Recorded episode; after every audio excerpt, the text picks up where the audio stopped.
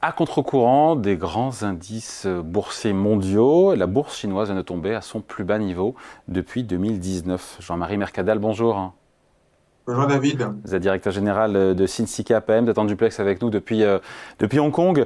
Cet indice, les indices euh, CSI 300 des bourses de Shenzhen et de Shanghai ont perdu plus d'une dizaine de pourcents, autour de 12% cette année, euh, ce qui les ramène au plus bas depuis 5 ans. Il se trouve que ça va faire a priori euh, une troisième année consécutive d'affilée de baisse de la bourse chinoise. C'est inédit depuis 20 ans. Euh, c'est le, le seul grand marché boursier dans le monde aujourd'hui qui est dans le rouge en 2023. Comment on explique que ces actions euh, chinoises continuent de s'enfoncer dans le rouge? Eh bien, il y a clairement un, manque de confiance euh, générale, hein, parce que les chiffres de croissance qui ont été publiés euh, dernièrement sont plutôt corrects. Hein. On aura une croissance chinoise cette année qui dépassera les 5%. Le gouvernement n'a pas encore donné ses objectifs pour l'année prochaine, mais on attend probablement des objectifs autour de entre 4,8 et 5% c'est à peu près comme le consensus des économistes. Donc c'est pas tellement de, de ce point de vue-là, c'est que vraiment on est dans un manque de confiance généralisé à l'intérieur du pays à cause de la crise immobilière principalement et aussi à cause de cette vague réglementaire euh, qui a été prise il y a maintenant euh, deux ou trois ans, qui a cassé aussi la confiance des entrepreneurs. Et puis aussi au niveau international, bah, la confiance vis-à-vis de la Chine a beaucoup baissé euh, du fait bah, de la gouvernance qui pose question, et puis des relations internationales avec la Chine qui a un petit peu soutenu la, la, Russie et depuis Trump euh, les États-Unis qui ont pris un certain nombre de, mesures euh, de barrières douanières vis-à-vis des produits chinois. Donc on a un manque de confiance euh, généralisé et le gouvernement a du mal à faire repartir, à faire repartir. Il a pris beaucoup de mesures hein, quand même hein, sur le plan monétaire, sur le plan budgétaire, mais euh, les marchés et les investisseurs ne pensent pas que ça suffira pour compenser justement euh, cette perte de valeur qu'on a dans le marché immobilier qui est en train de se dégonfler. Voilà, c'est la principale raison. donc on a compris que ces investisseurs internationaux ont abandonné les marchés d'actions chinois. On le voit dans les flux de, vente, j'imagine, euh, sur, sur cette classe d'actifs-là. Euh, est-ce que les investisseurs domestiques chinois, euh, eux aussi, sont vendeurs? Et est-ce que, sans le retour des investisseurs étrangers, est-ce qu'aucun rebond n'est possible?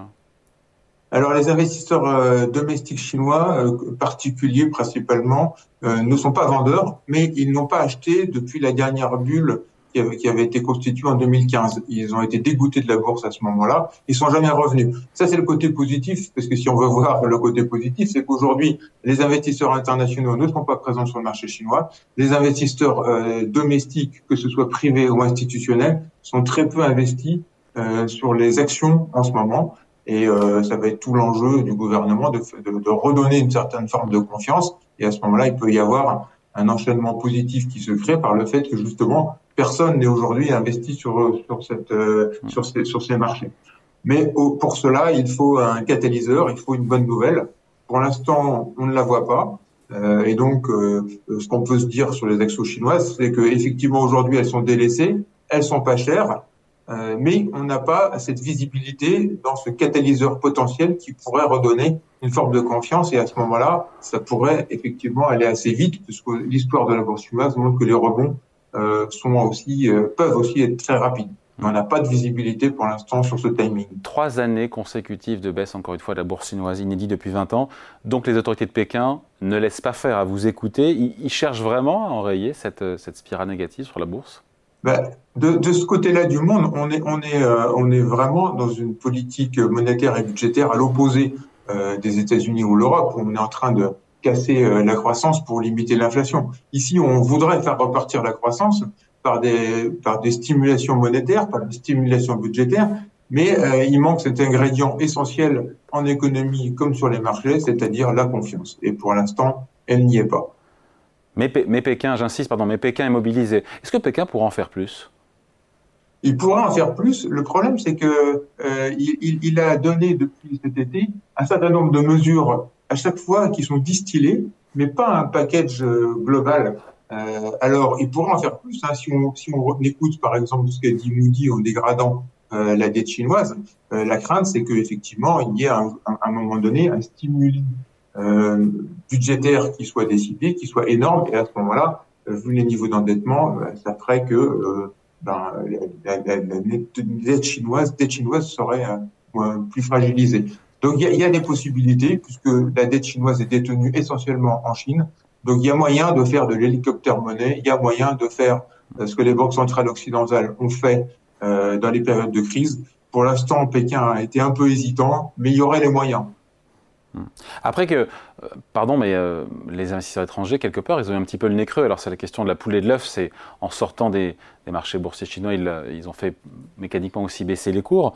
Après, il y a, au-delà de la croissance conjoncturelle, les 5% annoncés, vous l'avez dit, il y a quand même des problèmes structurels de croissance en Chine. Il y a ce vieillissement, il y a ce, euh, l'endettement, on l'a dit, la crise immobilière qui est loin d'être résolue, qui sont des freins à l'endettement. Vous parlez de, à la croissance, vous parlez également des, comment dire, de l'idéologie de la gouvernance. Il y a aussi des questions idéologiques qui posent problème aux investisseurs étrangers ben, Je dirais que la Chine a des problèmes qu'on connaît également en Occident. Hein. Le vieillissement, si on regarde le Japon, euh, on a aussi un vieillissement. L'Europe est un vieillissement. Euh, donc c'est pas, pas vraiment le ce souci. Le souci c'est que, euh, comme vous l'avez dit, la, comment dirais-je, la, la, gouvernance pose question et le, fait que bah, l'esprit d'entreprise a quand même euh, été sérieusement euh, affecté il y a trois ans par la vague réglementaire. Donc c'est vrai que les investisseurs internationaux ont une lecture de ce point de vue-là pour ceux qui ont compris qu'il y avait une sorte de reprise en main totale euh, de contrôle de l'économie et des entreprises. Et c'est vrai que le fait que Jack Ma ait dernièrement vendu une partie de ses actions alors qu'elles sont elles ont beaucoup baissé depuis trois ans, ça montre que même les grands chefs d'entreprise euh, n'ont pas confiance. Donc c'est ça, c'est ça ce, le, le, dilemme qu'on a aujourd'hui. Alors en Chine, quelquefois ça va très vite. Hein. On se souvient de l'année dernière, euh, le gouvernement avait compris euh, que la population n'en pouvait plus euh, du Covid et des restrictions de liberté. ça a changé du jour au lendemain presque. Hein. On a abandonné la politique zéro Covid.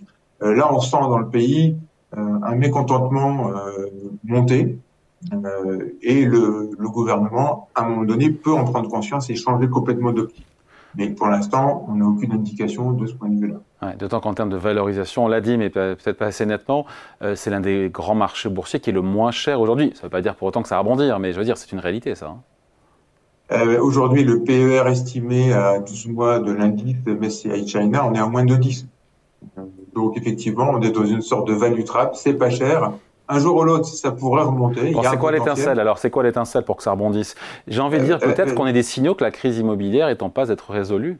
Ça peut être un signal, ça. Euh, alors, il y a deux, il y a deux signaux, effectivement. Celui-ci, c'est-à-dire que le moment où on commence à voir les prix de l'immobilier se stabiliser, voire remonter, et surtout les, les, investisseurs revenir sur, sur ce marché, ça c'est un premier, un premier élément. Et le deuxième élément, comme on Chine souvent, il, il serait politique, avec un, stimulus euh, fiscal énorme qui pourrait être décidé euh, un, peu à la manière de ce qui a été fait en Occident.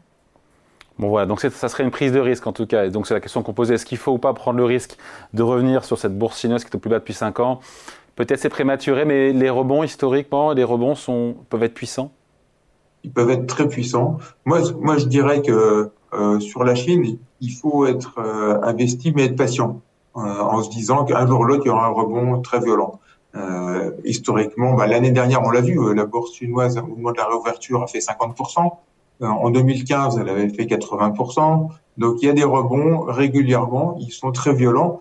et à ce moment-là, il faudra peut-être se dire que si la gouvernance ne change pas, attendre ce, après ce rebond, il faudra s'alléger et rester peut-être prudent sur les exos chinoises à moyen terme, sauf s'il y a un changement réel de gouvernance.